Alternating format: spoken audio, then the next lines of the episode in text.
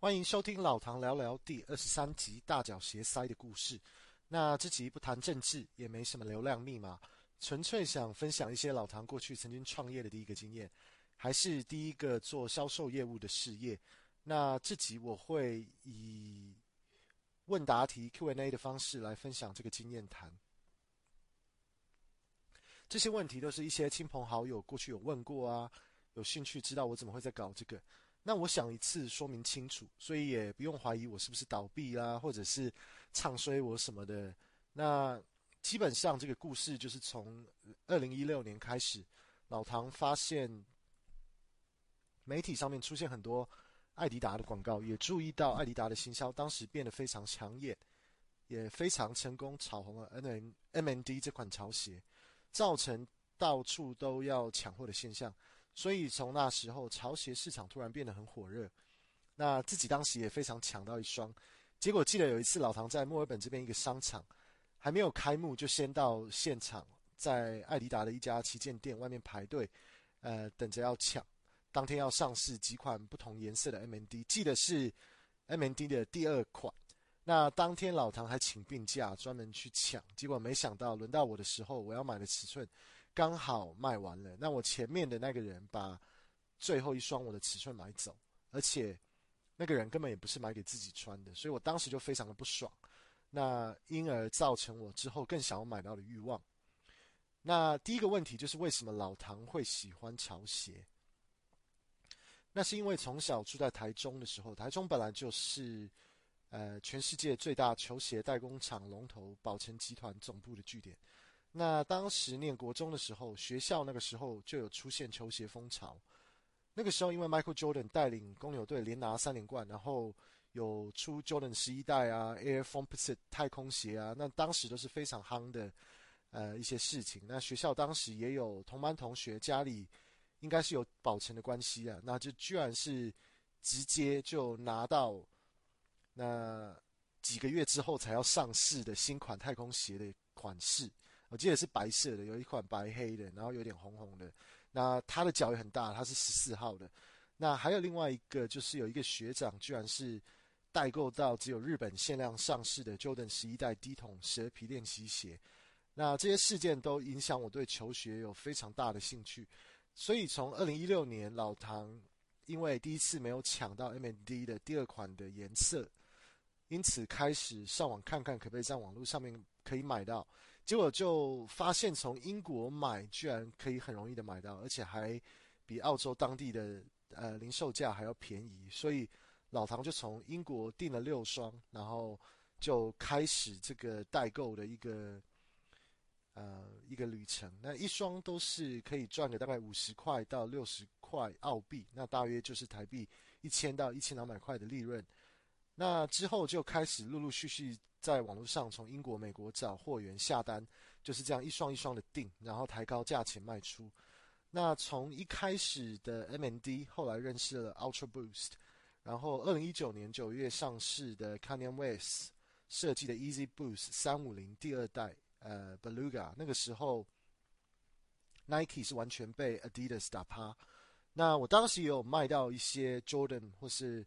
Nike Air Foamposite 太空鞋，可是那个时候都没有什么人要买，也没有什么赚头。直到，呃，现在整个市场是完全翻转，那整个又是被 Nike 带走。那 Adidas 目前是退烧的。那我后来也是慢慢的，呃，开始喜欢上不同品牌的鞋子，像是 Asics 亚瑟士啊，然后，对，还有一些别的品牌，还有 New Balance，我现在也非常喜欢。那什么是大脚鞋塞？大脚鞋塞的意思到底是什么？那大脚鞋塞的英文是 Big Feet Sneaker Plug，是英文直接翻成中文。那这个就是老唐创立的一个 Instagram 跟 Facebook 的专业，也是我创立的一个代购的品牌。那大脚鞋塞的品牌创始的故事，就是要帮助跟老唐一样是穿大号鞋。呃，脚比较大，但是很难买到尺寸的这个问题。那很多鞋鞋子，事实上，一般的零售店，尤其是在台湾，呃，都不一定会卖到美国男生尺寸十三号以上的尺寸。那为了要帮这些大脚鞋迷填满他们想要买这些鞋子的欲望，所以用了鞋式的用语的 plug，呃，也就是鞋头的意思。那这个鞋头它也是一个，它本意就是一个塞子。那因为想要鞋子的客人，呃，就像是破掉的水管，欲望是不断的流出。那大脚鞋塞就是来把你的欲望堵住，提供你要的鞋款。当时二零一九年九月，呃，老唐因为中了墨尔本当地潮店 Inku 的 raffle，用原价买到了 Kanye West 跟 Adidas 联名推出的 Easy Boost 350 V2 Beluga，当时是非常夯的鞋款。呃，当时买到原价三百四十块澳币，那马上卖，隔天就以一千两百块澳币的价钱卖掉，那现赚了八百六十块澳币。那就是等于一万八千块台币的利润，所以当时就觉得这个市场真的是有赚头，所以就更用心的来策划这个品牌跟专业的成立。那老唐当时本来就是有全职的工作，但是又看到一些新闻，呃，建议说要有第二专业，要有业余的第二收入、被动收入之类的，所以当时就决定要来做做代购啊，然后来转卖球鞋。下一个问题就是做一个业余鞋头潮鞋代购有什么有趣的事情吗？那确实。有蛮多特别的事件，那我多数的客人都是回头客，都是因为口碑已经有打出，都会，呃，有一样的客人陆续的回购。那我碰过的一个最大的客人是住在澳洲雪梨，那他自己本身就有超过八百五十双鞋的收藏，那他还寄给我照片看他们家，他说他是住在呃雪梨的一个公寓里面，然后他几乎是整个公寓的一半都是放满他的鞋。那他有跟我买过五双鞋，那有另外一个也是住在雪梨的客人，他也是固定会回来找我要跟我买全白的鞋，那我也卖过他五双。那像是 Ultra Boost 不同代的或者 NMD 的全白的，他也都有跟我买。那过去也曾经发生过当地的最大潮鞋的买卖脸书群组，那出现过一个非常严重的网络霸凌的事件。我的一个客人，那他是一个高中的屁孩，那他是事实上是一个非常恶名昭彰的人，到处去骗吃骗喝，想要以低价捡便宜买鞋啊，或者是呃说给寄一堆垃圾的照片，可以说我可不可以用这些东西呃跟你折价买你的鞋？结果那个群主当时就很多人出来指控，呃说这个人就是一个垃圾，他就是一个出来浪费大家时间的一个屁孩。那这个屁孩后来被霸凌之后，他私下找我，然后跟我谈了一下。那他也跟我说，他事实上已经非常想自杀了。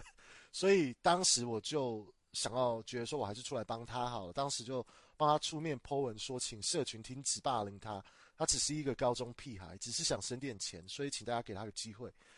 那后来这个屁孩客人后来也，呃，后来也都长大了，然后他变得很大只，变得很高，然后后来也有再回来跟我买过鞋。那我也要，那我曾经也有卖鞋给澳洲的职业足球员，那他是以他不跟我讲他叫什么名字，那他就是当场跟他等我，就是我有卖给他过，那后来我才知道说这个人事实上是一个，事实上是一个在澳洲的职业足球界里面的一个唯一的一个亚裔的一个球员，那他事实上是也是蛮有知名度的，那我过去也曾经卖给另外一个。非常知名的当地的健美的网红，那我后来也有去追踪他的呃 Instagram，结果他也是有上万个粉丝，呃，那我后来品牌确实是也有慢慢的在大脚的鞋迷的市场打开一点知名度，那甚至是我有一次去逛 Nike 的呃原厂的零售店，那店员居然见到我也认出我是 Big Fit Sneaker Plug，因为他过去有跟我买过鞋。那过去还曾经在疫情封城的期间，那我曾经也做过一个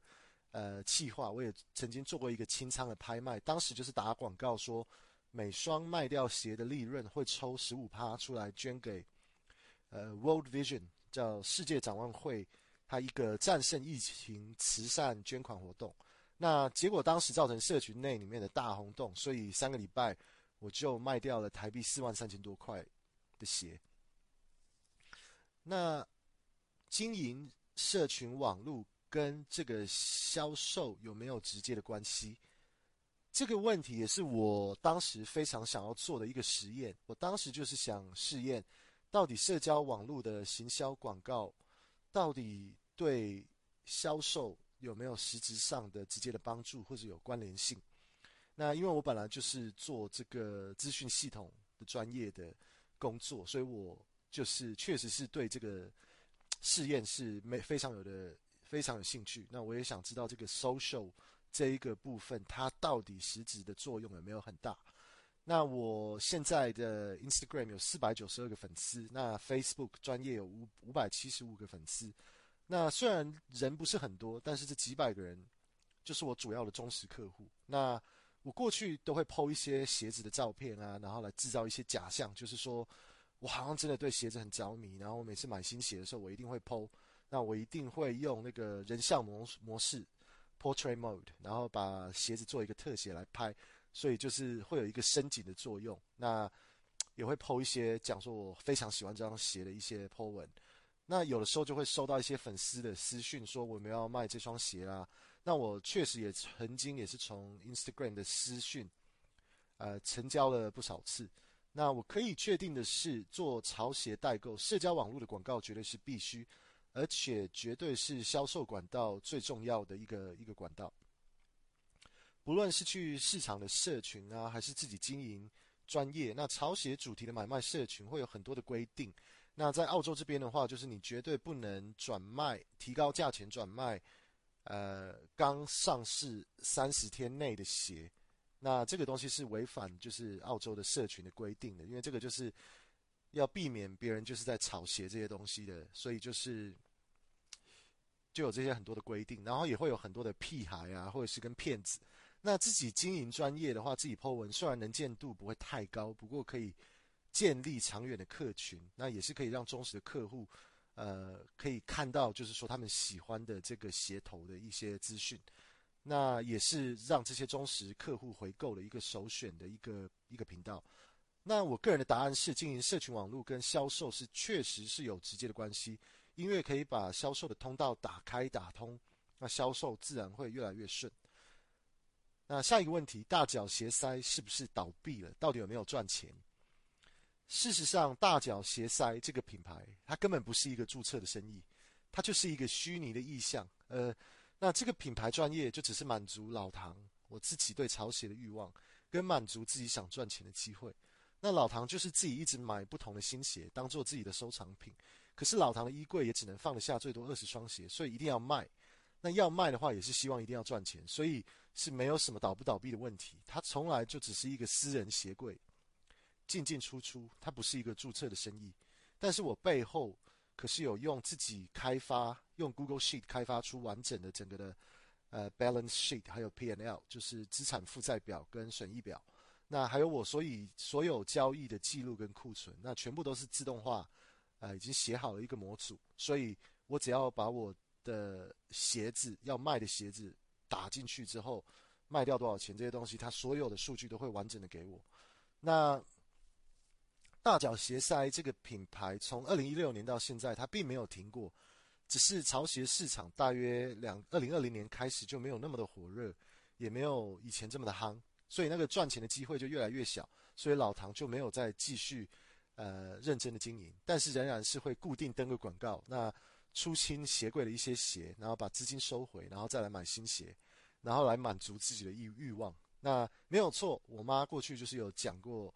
我这些对物质的欲望太强。那确实是真的，因为我就是一定要一直买新鞋，一直买新鞋，然后该淘汰的鞋子我也会把它卖掉。那我或者我把它捐出去。那我最后也想分享一些大脚鞋塞这个销售的表现。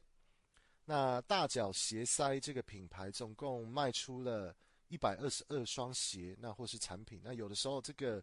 大脚鞋塞的这个品牌，我是有用它来卖，不只是鞋子的产品。那事实上主要还是卖鞋，那其他那个其他的产品的话，也是周边的产品。那总共的销售额是达到了新台币六十五万，差不多六十五万块。那卖出鞋子的成本价是五十三万六千台币。那所以纯利率是十三万台币，那平均每双卖出的利益利润是台币一千零六十七块，那毛利率有二十点零六趴。那我现在手上还有十四双鞋，那我总共捐出了五双，也送出了八双给亲朋好友，送出的鞋子的价值达到台币两千两百一百零四两两万两千一百零四块。捐出的鞋子的价钱总共达到台币一万三千八百块，那曾也曾经捐款过台币八千六百八十五块给世界展望会慈善机构来帮助呃镇压这个新冠疫情。那所以有没有赚钱？那当然是有的。不过照我自己看来，这个生意比较像是呃让我一直有免费的球鞋穿。那这个比较像是一个有想法，然后就去行动的一个经验。因为我对这个方面有兴趣，那我就想要。直接去行动，然后有一些想法就直接去行动，呃，然后我就可以一直一直呃像轮回的，就是一直有办法拿到我喜欢的鞋。那成不成功的话是对我来说都无所谓，那我个人是觉得是有学到非常多的东西，那获益良多。那最后一个一个问题就是，你觉得你这个大脚鞋塞的经验有没有心得可以分享给大家？我觉得是有什么想法就应该实行去做，呃，那不要像是有些酸民只会出一张嘴，那、呃、唱衰你不行啊，然后说你会失败啊。过去就是有碰过一些人，呃，很爱说东说西，可是都看不到行动跟成就。那过去有听过啊，什么谁啊，都已经，呃，看过很多投资的书啊，建议我去看看，那建议我去看看巴菲特的这些投资报酬率，但是说得很猛。说的好像对投资已经很有经验，那已经呃很多心得，但是自己就也不是巴菲特，那还说自己还说巴菲特投资报酬率并没有很高，那这些说这些东西的时候，那他当时这个人是根本没有任何买卖股票的经验，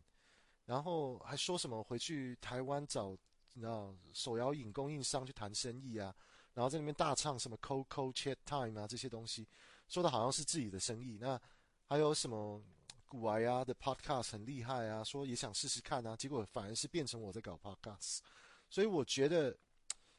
开始做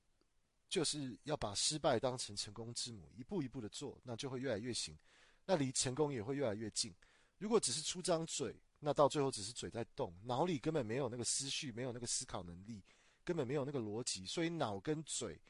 会脱节，会越来越脱节，那讲的东西就会离现实就会越来越远。OK，那今天这集就讲到这样，呃，下集老唐要讲的主题可能又要讲股市跟政治有关的，拜拜。